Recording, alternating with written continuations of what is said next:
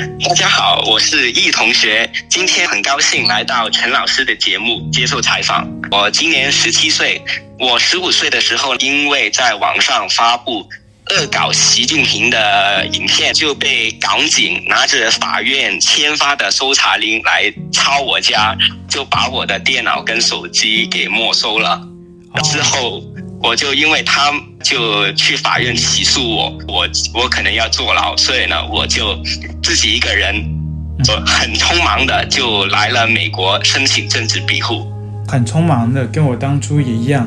对，你是我我是做了很久的犹豫了，所以你是香港从香港出来的。对，香港有那么夸张吗？政治环境现在？对，是的。习近平。也会被抓。我记得以前香港你骂中共的领导人，都还好。现在这几年变化很大。是的，因为除了国安法之外，香港的国安部门管的东西其实是有很多的。要是你就做了一些举动，让别人呢不喜欢政府，他就可以用煽动罪来去起诉你。那最近这几年是不是比较严重？随着那个对，是的，反正可能你在。网上随便说说几句话，可能图片都不用发，视频、影片都不用发，都可以呃作为一个犯罪证据，作为一个犯罪事实去法院起诉你。那感觉甚至有时候比中国内地还要严格。是的，因为中国内地你通常第一次或者头几次，他都是只会让你去公安局做个写个保证书，保证书训诫。对，但是香港更夸张，直接起诉你。对，判刑。是的。对，那有点比我们还要超过，确确实是特别行政区，你们现在反而比我们要更夸张了。还有哪方面你觉得香港自从反送中运动之后有很大的一些变化？就选举方面，以前他立法会就香港负责立法的，他有一半的议席都是地区直选出来的，里面也有很多支持民主自由的声音。以前是有民选的普选出来的，对。但是现在所有的议员多，甚至还有特首，他的那个选举都完完全全都是中共委任的人去代表香港人去选，但是我们从来没有投过票给这些代表。了解，那你身边身边的朋友有人见过选票这种东西吗？在香港？学生会选举，我我唯一一次。就遇过公平的选举，就是学生会的选举。哈，学学校学生会。现在只剩学校里面的选举了。对对对，是的，确实。还有其他方面的一些变化吗？学校方面，教育就越来越偏向于怎么说？亲共。就我以前国中第一年，他教的是香港是三权分立，然后现在他们教的就是香港没有三权分立，香港是。行政主导哦，了解，就是中国的一个特别行政区。对对对对，了解。而且洗脑教育，因为我就很不喜欢这个教育，所以呢，我经常在这些香港版的，我就经常冲塔。你天天说你共产党为人民服务，你怎样全过程民主？那八九六四是什么？你是你是你的选票是坦克的炮弹，还是步枪的子弹？对。你会反驳老师就对了。对对对对对。那你反驳老师会有什么样的后果吗？他就有一次就把我课堂完了以后，他就把我留下来跟我谈话，就跟我说，就啊，六四这个事情你要怎样？你要站在当权者的角度去看。那那那这样说好了，那老师你被。因为一个陌生人强暴的时候，你是不是也应该站在他的角度想想他为什么强暴你，对不对？对，他为什么很没有逻辑。就这件事情，我就非常喜欢在呃学校冲塔，即使我身边是有很多小粉红的同学，我直接去挑，会主动去做说一些话去挑衅他们。例如之前就有南京大屠杀的纪念日，学校就告诉我们说什么把。说，要是我们不想南京大屠杀这种东西发生在我们身上，我们就必须要维护国家安全，支持政府。嗯，我就说，那北京大屠杀是什么？那八九六四是什么？文革大饥荒是什么？对，就粉红同学就跟我说，八九六四这是什么？境外势力来怎么样？来怎么样洗脑我们的？我就觉得这个人他妈 是傻子，觉得。对，然后我我那个抄家之后，我就害怕，我就觉得抄家是什么意思？你你没有仔细对，就把我的那个电脑还有手机给收走。那你可以跟观众分享一下你这个经历。对，你可以。对对对，那天他早上就要进我家，就把我从床上叫起来。其实他们敲门我已经醒了，我装睡就想办法怎么办怎么办，我就装傻就。装傻子，我最后的想想到的办法就是装傻子，就装让。其实我也只是什么跟风啊，就其实也不是懂很多。对对对，小孩子顽皮，就在网上随便说两句，他们就就开始让我打开电脑、手机，就开始翻我的电脑内容。了解。不有趣的一件事情，他就他就带我去警察局之前就要检查是不是所有东西都带了。他指着一个滑鼠垫就问了：“这是什么？”我说：“滑鼠垫，那你要不要？”他竟然说：“我要这个。”他是怎么说？这种小事他也要展示自己的权威，就这种共产党的走狗不就是呃什么了？他就是怎样说？共产党给了他一点权利，他就要把这个权利用到无所不用其极，是就要证明自己是怎样。我我就是警察，我就有权，对对。所以他我现在 对，所以他把你的鼠标、鼠标垫也拿走了。对对对，我就觉得很离谱这件事情。那鼠标垫它怎样违法了？对对，我是觉得，这个我分享一下我的那个经历。当初那些公安去我家抓我的时候，他们一开始也是想把我的家里面的电视，液晶的那个大的那个电视给拿走。说为什么要拿走电视？电视。又不是电脑和手机这些三 C 产品。他说电视，他说现在的电视有些是有记忆的那个功能，里面可能存储了你一些违法的犯罪的事实，比如说你偷看一些境外的一些反华势力的频道，或者是有一些智慧型电视现在有上网的功能，所以说他这个也要带走调查，所以就觉得这个很无语啊。很无言，对我就觉得，我比较觉得像是他是用搜查的名义把他带走，他自己刚好缺一个液晶电视，所以他对中国就那些贪污很严重，就对反正不跟上上面说我拿了一个电视，那这个电视去了哪？谁知道？对对对，也有这些可能性，对对，因为中国没有新闻自由。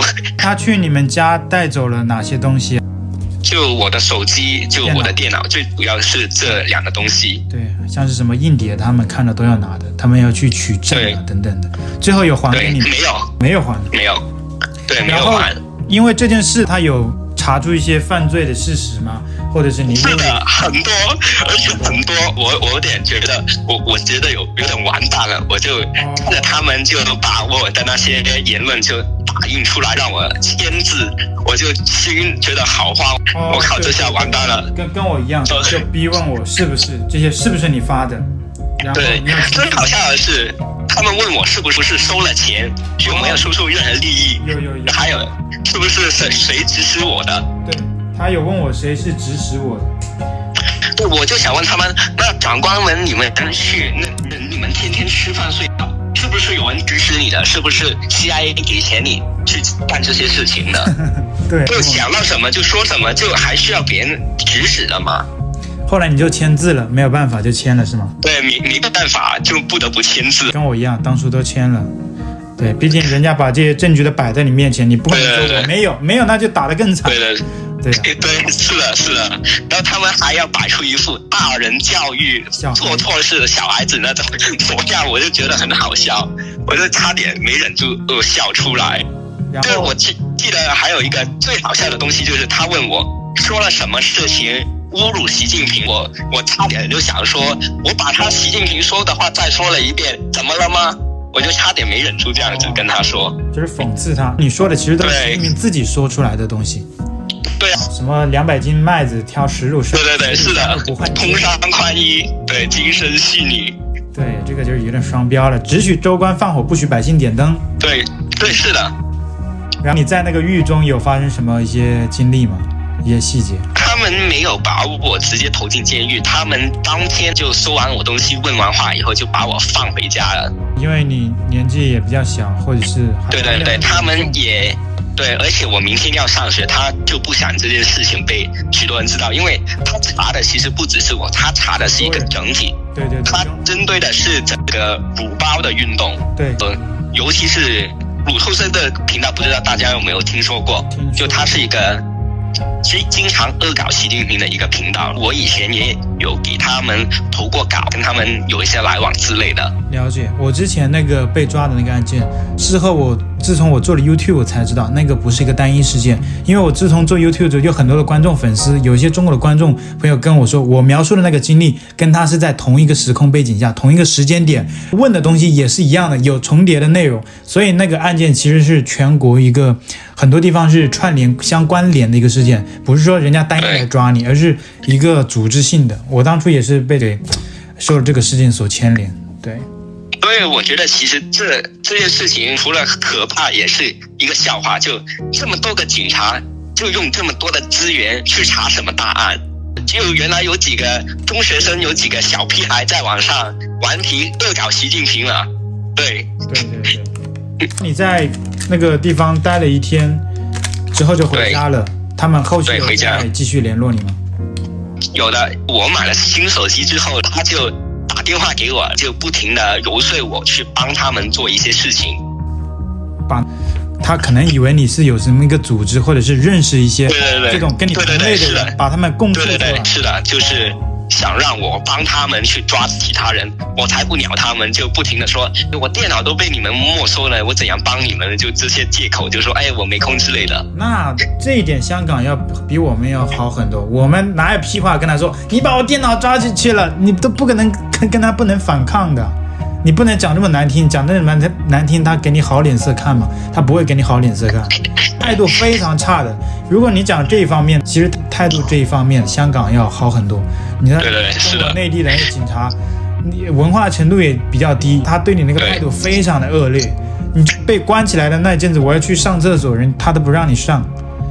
对，这就是没有人性，真的这一点来说，素质跟教养这方面，那香港的比较好那么一点，你还得跟他回嘴。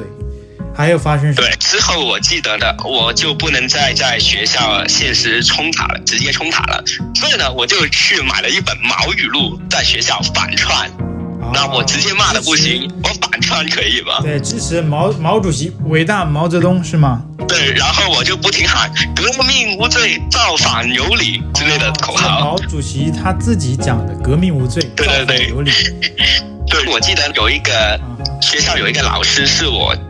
我的副班主任，有一天我就带了一本柏拉图的《理想国》在在在在学校早读的时候读，就突然问我说：“你为什么不读圣经？里面有更大的智慧。”但是呢，他虽然是基督徒，但是他怎么说？他的立场是比较偏向于政府的。我记我还记得，我带毛毛语录在早读的时候，他一眼都没有敢看我。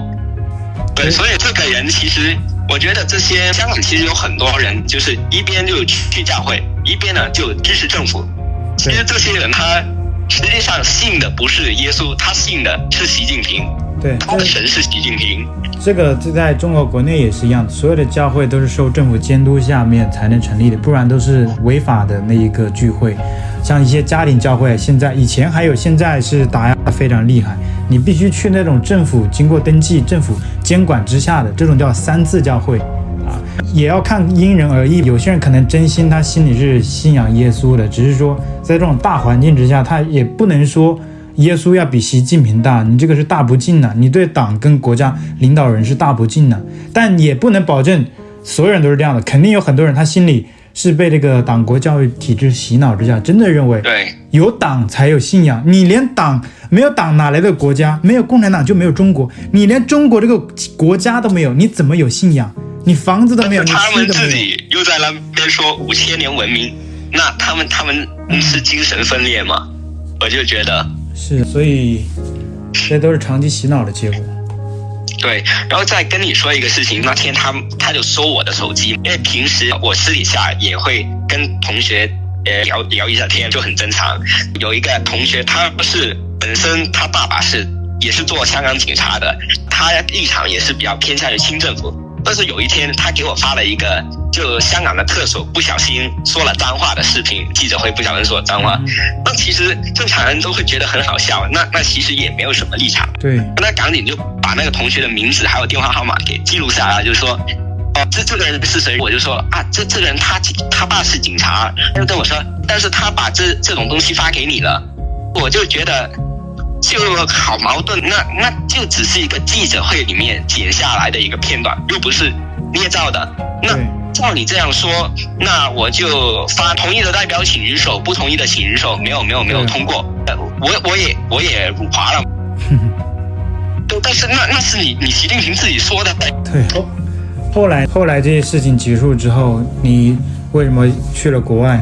对，我就本身是打算搞个留学呃签证，在美国申请学校来这边去申请庇护的。嗯哼。但是呢，因为学费其实美国学费蛮贵的，我爸就有点犹豫不决，就。就跟他兄弟姐妹来和我一起商讨，但是他的那些兄弟姐妹就有点不怀好意，他就说让你爸爸去英国，就让他把房子卖了，在英国买一个房子，让他们也一起来住。但是我就觉得，你他妈谁？我我就你你们他妈谁？我跟你们又不熟，你突然就说要住进我家，而且这次出事的会有这个讨论的原因，是因为我是面临了一些非常。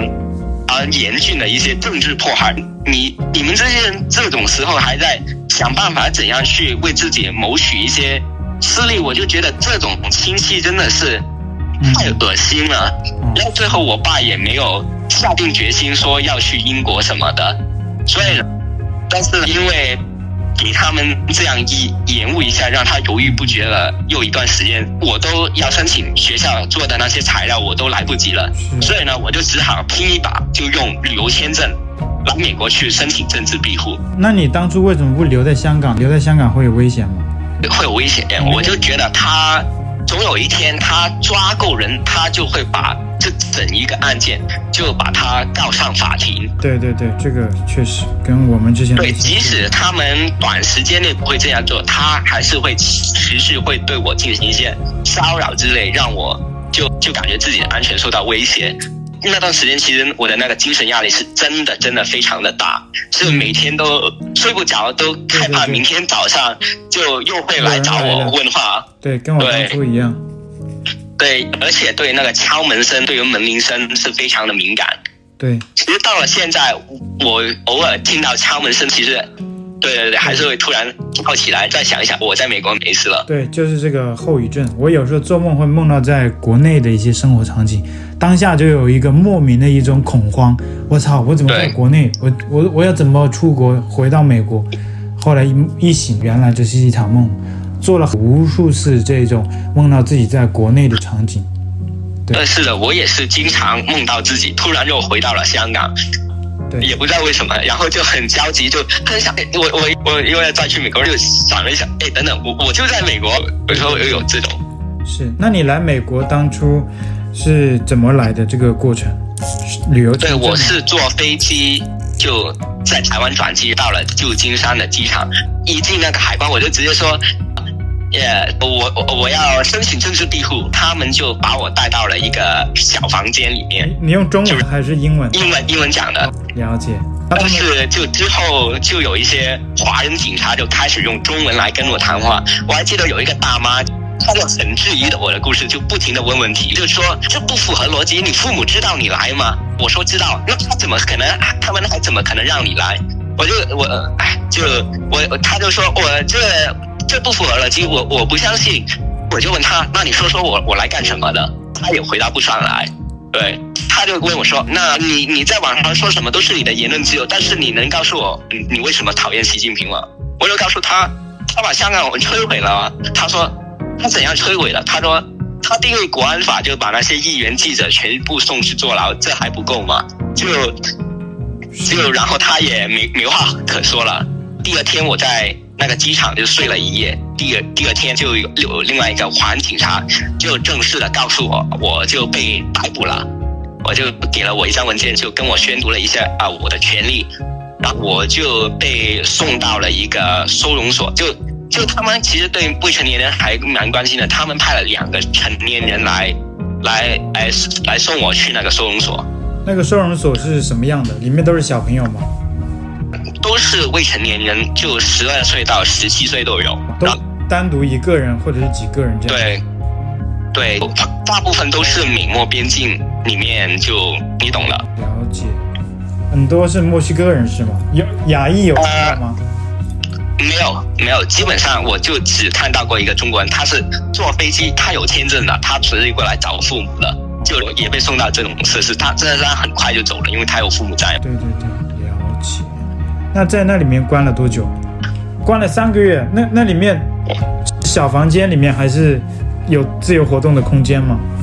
呃，有自由活动的空间，但是你的手机很多的个人物品都被收起来，其实暂时不能使用手机通讯设备。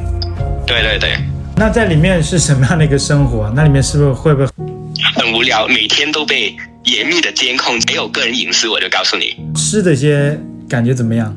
其实不是算太难吃，有点不习惯，因为毕竟不是亚洲的食物。对对对，是的。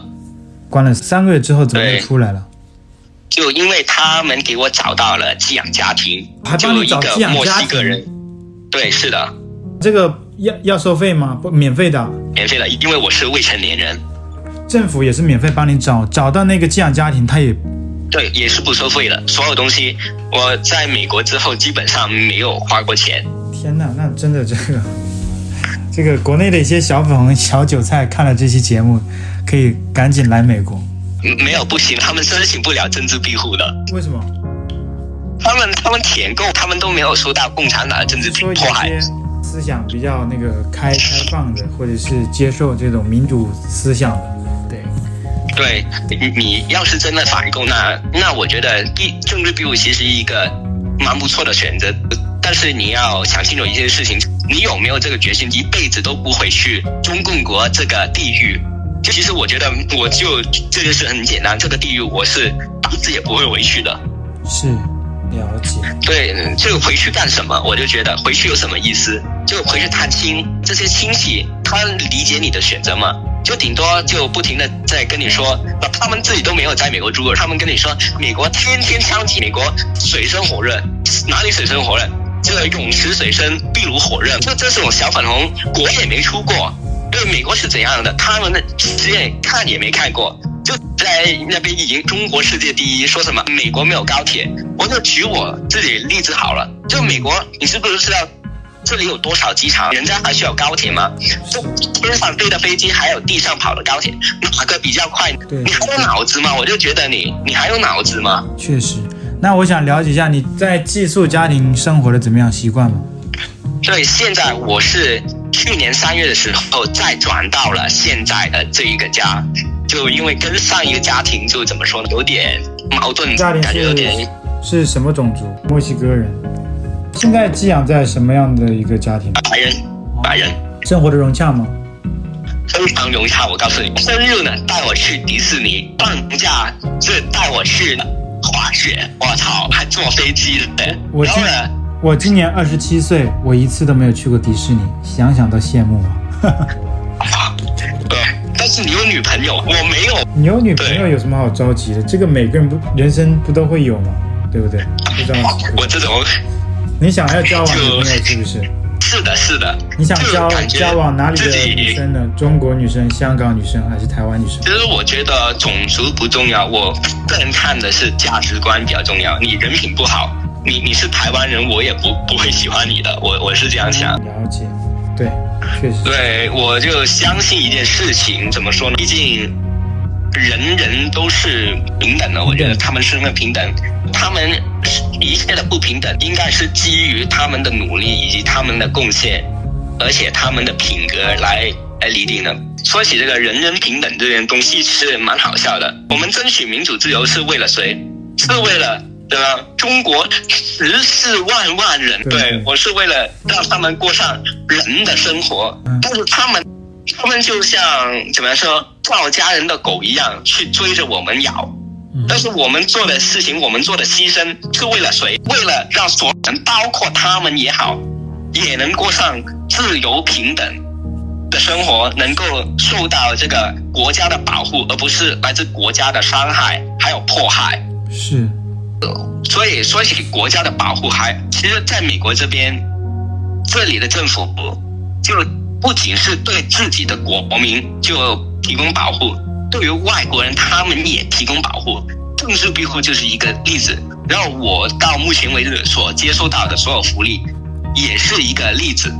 嗯，对，想起你刚刚讲这些福利，像是寄养家庭，比如说寄养家庭，他们家的结构是怎么样？也也有小孩吗？我有，我有两个小弟弟，相处的融洽吗？很融洽，我就跟他们一起玩了，就有点感觉，有时候觉得自己没能出生在一个地，投错胎，就真的有点遗憾，就有点难过。但是我相信。就就可能真的是上帝有他的意思，他所以呢，我是觉得正因为我们在一个不好的环境出来，我们更加应该去创造创造一个更加好的环境给人。你就我就觉得一种思维是非常不好，你受过的苦就要别人跟你一起承受，我觉得这是不对的。我是觉得，因为你是经历过这些苦难，你才不想别人也跟过上跟过得跟你一样痛苦。是，你在他们家平常也会出去玩吗？会，我我我偶尔会骑自行车。我圣诞的时候我就收到了社工前几天就就带了一辆单车给我的。我靠，这么好，谁送的？对对对对，不知道有人就会捐一些物品，就给这些在寄养家庭里的小孩圣诞礼物。真的这么这么好？对，我还收到了一把吉他。那你会弹？对，我我在自学啊，会弹。了解。会弹一些《愿荣光归香港》之类的曲子。嗯、是。那像你寄养家庭的爸妈，你喊他爸妈吗？是的，是的，直接喊他们爸妈。他他会跟你聊这些你受迫害的这些事？对对，会的，会的。会的。对。他们也很理很理解我的处境，他会带我去那些抗议。我就。很喜欢去中国领事馆门口抗议，我就告诉你，他们也会陪你。对对对，那挺好的。父母可以关注到孩子的这个兴趣，并且支持他、陪伴他。对，对。以前我亲生父母是非常反对我参与这些政治的东西，他们是觉得政治这些东西，我们这些平民百姓、这些蚂蚁就不要管这些，低下头就好好好好干活，就工作赚钱。那就我就觉得这种，你说你说，那你亲生父母有跟你养父母之间有联络沟通吗？没有，完全没有，没有。其实我来美国之后，也基本上没跟我亲生父母有多少的联络。这样子的，对，了解。所以未来我是打算自力更生，我是不会向我亲生父母再拿一分钱，嗯、我就觉得是，是，觉得基本上我们的关系就不太可能能够挽回了。了解，那你亲生父母他还是在香港还是在哪里？他们移民去英国了。我离开之后，我哥哥去劝他们，所以，所以他们就全家移民到了英国。也也也也走了。你走之后，对，也，也走了。我我跟我哥哥经常有联络。英国，对，他也在英国。你来美国了，听说你有那个很多的什么政府帮帮帮你。像是政府救济这些是什么样的一个？对，是的，对，就是寄养家庭，就就是政府会给钱一些家庭去帮政府去照顾一些没有人照顾的小孩。政府还会出钱？对，是的。哦，还有呢，我满十八岁以后，要是我拿到一些身份，我就能去申请政府的那个免费公寓，就住几年。这么好？对，只要我。我工作或者有上大学，不是游手不好闲，他就会帮我供你读书。就这个就不一定，因为我在加州要读读书，要读了三年之后，我上州立的大学才能申请 tuition waiver，因为我是 foster youth，就在寄养家庭里面待过的孩子。嗯，所以我可能会先去上社区大学。我真的很希望在我大学毕业的时候能够拿到绿卡，因为我真的很想参加美军。那你现在有申请像是庇护？这有申请？对，有申请庇护。除了庇护，其实有一个东西很多人也没听说过，叫 SIJ，就是为了保护一些受虐、受到遗弃的孩子，他们就能向法院申请一个命令，我们就可以拿着这个法院的命令去移民局申请一个身份。就可以排期等待绿卡了。那个到现在，那更快吧，比庇护更快。对对对，也不一定。现在我看那个排期，它是排到二零一九年，所以可能还是要等四五年。庇护面谈的话，就等也是等很久了，所以希望快一点给我庇护面谈了。对对对对，这样子。对，现在呢，我那个法院的命令就在去年的十一月批准了，所以基本上即使我没有庇护，最终我还是会拿到绿卡的。S I J 的那一个受虐待遗弃的儿童的那个保护。对对对，对。所以其实我觉得这种。这种政策是非常讲人性的，因为孩子在美国无依无靠，他们要怎样生活？就给他们这个身份，起码让他们能够工作。我就觉得是有这么多，我都还没听说过。对，所以呢，我是觉得其实就粉红五毛天天说外国怎样不好，我是觉得外国再不好，也一定比中共国好，除非你是找家人，吃的东西都是特供的，对，对不对？你一般中国人吃的是什么？基于狠活，对不对？对对对。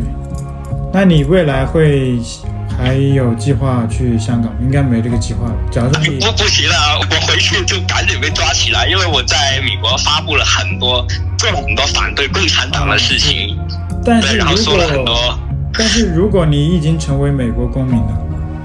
也是不会回去的。对那边，对我，我回去被抓起来，其实就是相当于一个人质。他，我就不希望香港政府就拿我作为人质去威胁美国政府，去拿一些好处，这样也不好，这样其实对美国也不好。